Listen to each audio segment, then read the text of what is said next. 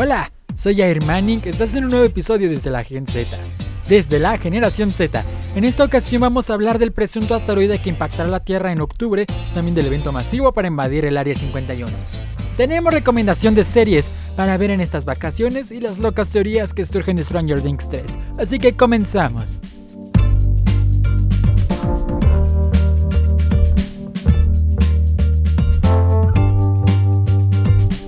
En días recientes se ha hecho bastante viral la noticia de que un asteroide impactará con la Tierra el 3 de octubre, pero un especialista de la UNAM explica el por qué el impacto del asteroide FT3 es una rotunda fake news. De hecho, subí un tweet algo bastante subido de tono a mi cuenta de Twitter, arroba en la radio para que vayan a seguir, explicándoles el por qué es completamente falso este suceso para que pues, vayan a buscarlo, ¿no? En fin. Les cuento que se trata del asteroide FT3, que se dice impactará con la Tierra en octubre. Sin embargo, es una rotunda fake news. Escúchenle bien. Es falso. Y no lo digo nada más yo, lo dice la ciencia. No hay ningún peligro ni probabilidad de que el asteroide se aproxime.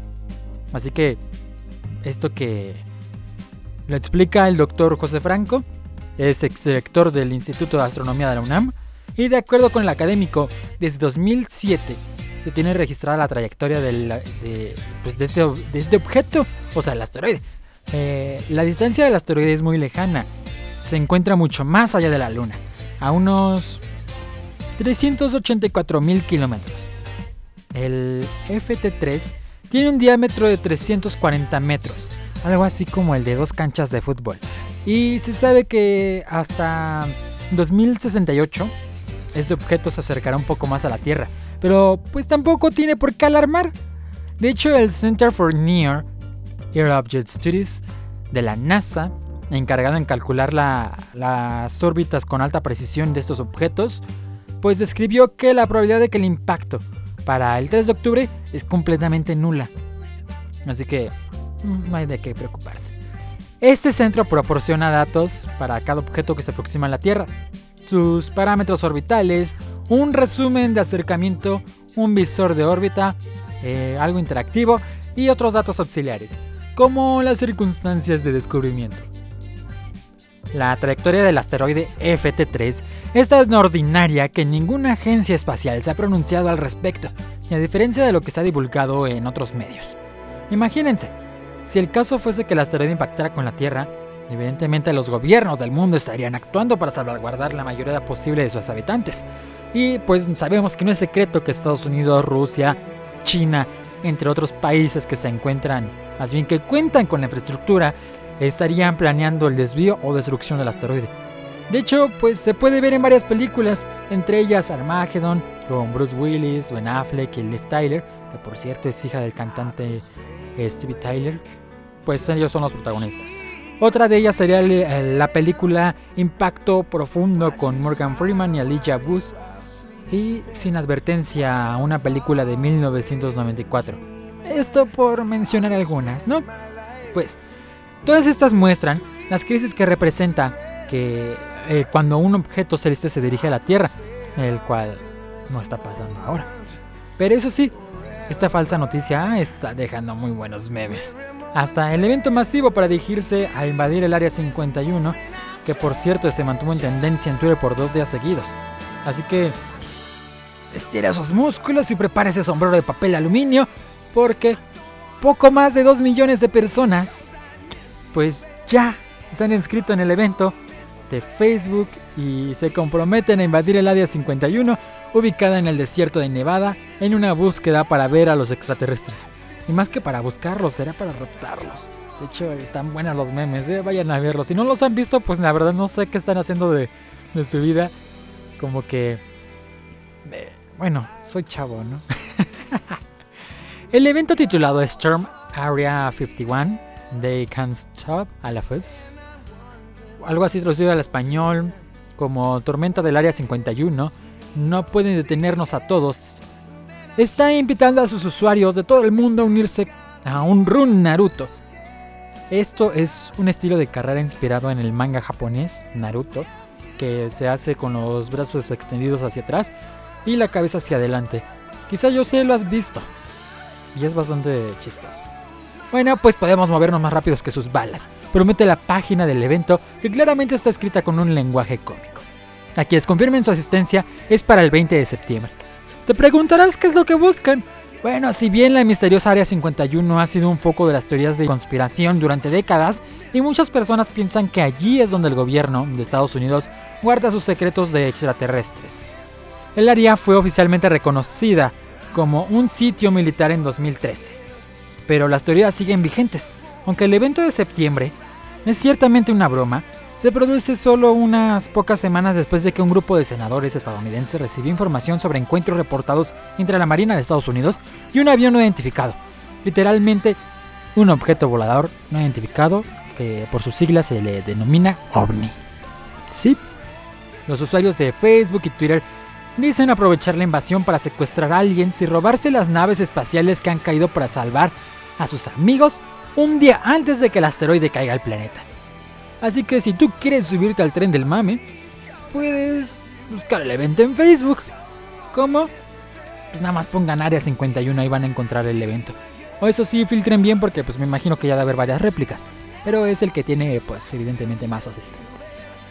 En otro tema, sabemos que estas vacaciones muchos se quedaron en casa.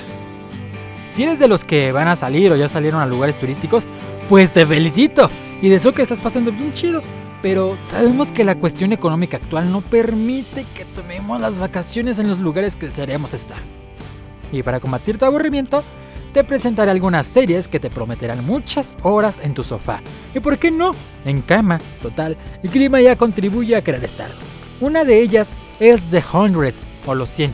Esta la encuentras en Netflix. Es una ciencia ficción posapocalíptica que trata de que hace 97 años la Tierra fue destruida por una guerra nuclear. Solo 400 personas lograron salvarse en 12 naves estacionales espaciales que se encuentran en el espacio. En el presente, las 12 naves están conectadas en una sola y se le llama el arca. Se ha visto escasez de alimentos y oxígenos, así como eh, la incrementación de su población a casi 4.000 personas, lo que pues evidentemente ha derivado a la escasez de alimento y oxígeno. Las autoridades del arca van tomando medidas como el control de natalidad y la pena de muerte para garantizar su supervivencia.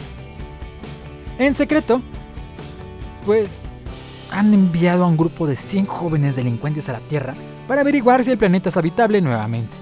Los jóvenes descubren que algunas personas de la Tierra sobrevivieron en el apocalipsis. Bajo el liderazgo de Clark y Bellamy, los 100 intentan sobrevivir las duras condiciones de la superficie, batallar hostilmente contra los terrestres y comunicarse con el arca. Recientemente se subió la temporada 5 a Netflix, mientras tanto se está emitiendo la sexta temporada por Warner Channel todos los martes a partir de las 11.30 de la noche, aunque eso sí es bastante variado, ¿eh? por ejemplo, eh, hace unos unos martes, podría decir los dos últimos, antes de que grabara este episodio, evidentemente, pues pasó a las 12 de la noche. Uno a las 11.50, el otro a las 12. Entonces yo te sugeriría que estés atento al programa si es que ya viste esta serie y quieres llegar a la sexta. Pues empiezas a ponerte al, al tanto a las 11.30 de la noche. Porque a partir de esa hora es cuando se emite. Igual puedes revisar la barra de programación de tu televisión por paga. Bueno, pues vámonos con otra serie. Otra de ellas es Dark, una serie que puede recordar a Stranger Things por esto de los adolescentes y cosas raras e inexplicables. Pero es mucho más profunda. La segunda temporada de Dark se estrenó hace unas semanas y la serie alemana no ha dejado pues muy indiferente a nadie. ¿De qué va? Tras un suicidio, un pequeño pueblo en el que hay una central nuclear algo siniestra, empieza a ver como líneas temporales que se cruzan. Es una serie algo lenta por momentos, pero resulta lo más satisfactoria. Está bien grabada, las situaciones no están mal y la trama es tan absoluta pues de un solo protagonista. Eso sí, ya te puedes preparar para no entender nada. Por eso creo que muchos no han visto spoilers de Dark en redes sociales porque no le entiendes nada. Pero eso sí, está muy entretenida. Y lo que me refiero es que no entiendes nada es que después de analizar todo lo que acabas de ver, pues terminas por no entender qué onda con eso. Otra que te recomiendo ver mucho es Chernobyl, aunque no es la serie más recomendada para ver mientras estás comiendo, porque pues, tiene ahí unas escenas medias. Pero sin duda, de las mejores series de HBO. Se trata de una producción espectacular que ha llamado la atención de crítica y usuarios, y que algunos han catalogado como la mejor serie de la historia. Es una serie grabada de forma magistral, un gran uso de la fotografía y de las cámaras que nos cuentan los momentos inmediatamente anteriores y posteriores al de la central nuclear ucraniana. Además de ser una muy, muy buena serie y bastante duras en algunos momentos, Chernobyl ha desatado la polémica entre Estados Unidos y Rusia. Y es que los rusos dicen que ahora van a hacer la serie a su manera y contando su versión de los hechos. De la manera que sea, vale muchísimo la pena. Chernobyl por HBO por último, Euphoria, igual de la cadena HBO. Pero esta es una serie no apta para menores de 17 años porque contiene escenas sexuales, drogas y crimen organizado. Dirás, como si eso no lo proyectara Televisa actualmente, y tienes razón, pero hay que acatar las clasificaciones. Se trata de anunciar la segunda temporada de esta serie, que se cuenta como, como uno de los actores más fantásticos que es Zendaya, como protagonista, y que básicamente trata de una joven que acaba de salir de un centro de rehabilitación por su adicción a las drogas. Realmente no es que esté recuperada, pero pues otra chica se cruza en su camino y empieza una historia que, bueno, vale la pena ver. Es una serie que tiene su punto de atrevimiento y que, te repito, tiene una espectacular actuación de Zendaya. Un artista que se come la pantalla en cualquier momento. Euforia, igual por HBO. Por cierto acabamos de ver a nuestra querida Zendaya como... Más bien en la película eh, Spider-Man Lejos de Casa. que está muy buena, también puedes ir a ver al cine antes de que salga de cartelera. Así que pues ya ves, aunque realmente no hay estrenos de altura, puede que en esta lista hayas descubierto alguna serie que ha pasado bajo el radar en estos últimos meses y que vale muchísimo la pena ver. Llegamos a la zona de spoilers. Si no has visto Stranger Things 3, a partir de este, este momento termina el episodio para ti. Gracias por escucharme y puedes regresar cuando termines de verla para conspirar teorías sobre el final. Y si continúas aquí, pues ya no me hago responsable por lo que llegues a escuchar. Sé muy bien que terminas la tercera temporada de Stranger Things. Te preguntas, ¿y ahora qué? ¿Qué será el resto de mi vida todo este tiempo? ¿Qué va a pasar en la cuarta temporada? ¿Está realmente muerto Jim Hooper? ¿Ese Demogorgon es el mismo de la primera temporada? ¿Qué va a pasar con los poderes de Once? ¿Quién es el americano? ¿Qué es exactamente lo que hay en Rusia? Y hay teorías y teorías.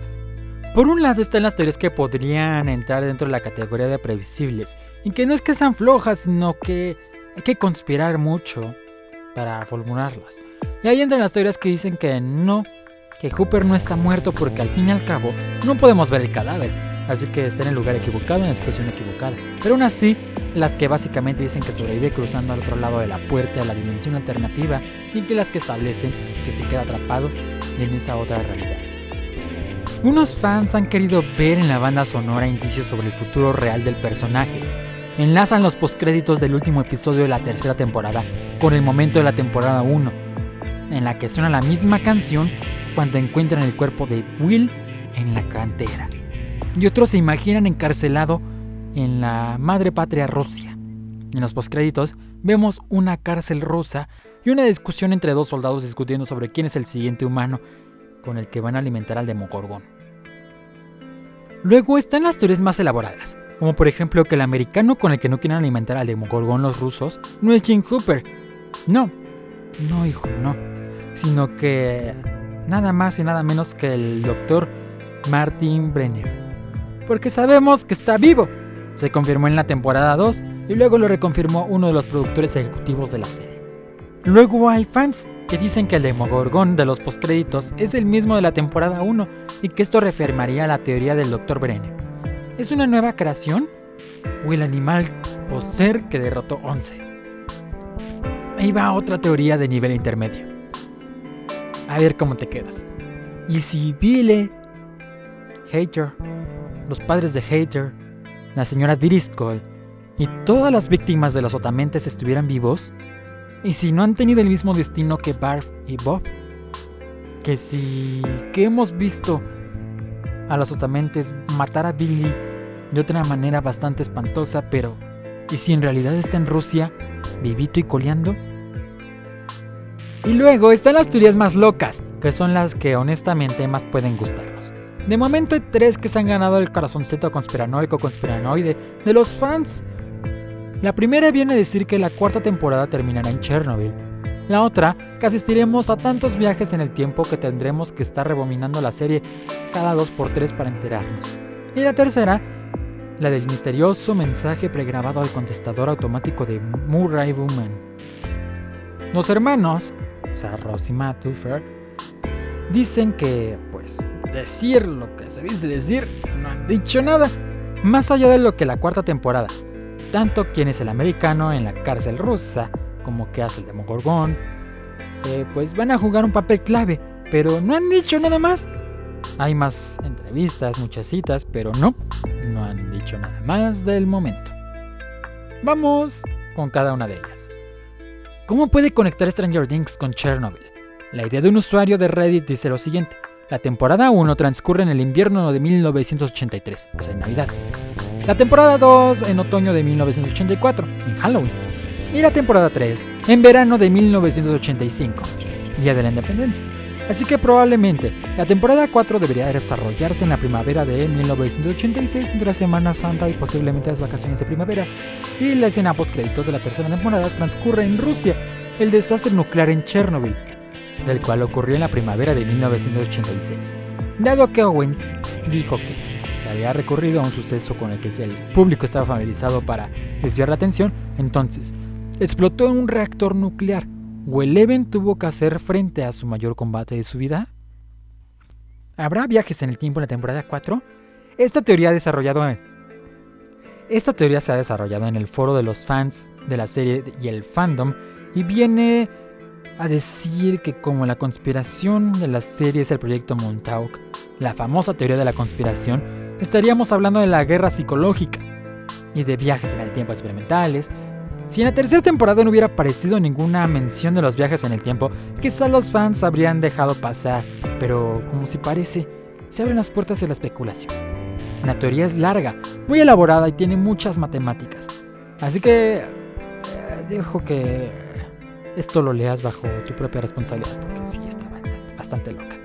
Lo bueno que tiene la teoría es que abriría también la posibilidad de que pudiéramos recuperar a Bob, a Barf y a Billy y por si fuera poco, el contestador automático de Murray Bowman y el Instagram de David Harbour. Y luego, esta otra teoría. Que risa el rizo. Pero básicamente viene también a decir que Hooper está vivo. Y resulta que varios usuarios activos de Reddit se han llevado la sorpresa al indagar en la cuenta personal de Instagram de David Harbour, o sea, Hooper, el actor que da la vida al sheriff Jim Hooper eh, resulta que desde que se estrenó la serie de Netflix hace una semana, no hace unas semanas, Harbour ha estado cambiando su número, eh, digo, su foto de perfil por una serie de números que resulta que coinciden con el número de teléfono de Murray Bowman en la serie. ¿Sabes qué ha ocurrido cuando los fans han llamado a ese número telefónico? Bueno, se han encontrado con un mensaje de voz de Murray Bowman, mismo que vamos a escuchar en este momento. Está en inglés, pero se los traduzco al terminar. Escuchémoslo. Hi, you have reached the residence of Murray Bauman. Mom, if this is you, please hang up and call me between the hours of 5 and 6 p.m. as previously discussed, okay? And if this is Joyce, Joyce, thank you for calling. I've been trying to reach you. I, I have an update. It's about, well, it's, uh, it's probably best if we speak in person. It's not good or bad, but it's something. and if this is anyone but my mother or Joyce, well, you, you think you're real clever getting my number, don't you? Well, here's some breaking news for you. You're not clever. You're not special. You are simply one of the many, many nimwits to call here, and the closest you will ever get to me is this pre recorded message. So, at the beep, do me a favor hang up and never call here again. You are a parasite. Thank you and good day. Ok, esto dice, hola, estás llamando a la residencia de Murray Bauman. Mamá, si eres tú, por favor cuelga y llámame entre las 5 y las 6 de la tarde, como ya lo habíamos discutido, ¿ok? Y si eres Joyce, Gracias por llamar. He estado intentando contactarte. Tengo algo importante que contarte. Es acerca de... bueno, es mejor si hablamos en persona. No es bueno ni malo, pero es algo. Y si no eres nadie, ni mi madre o Joyce, pues bueno. ¿Crees que eres muy listo para obtener mi número? ¿Verdad? Pues tengo noticias para ti.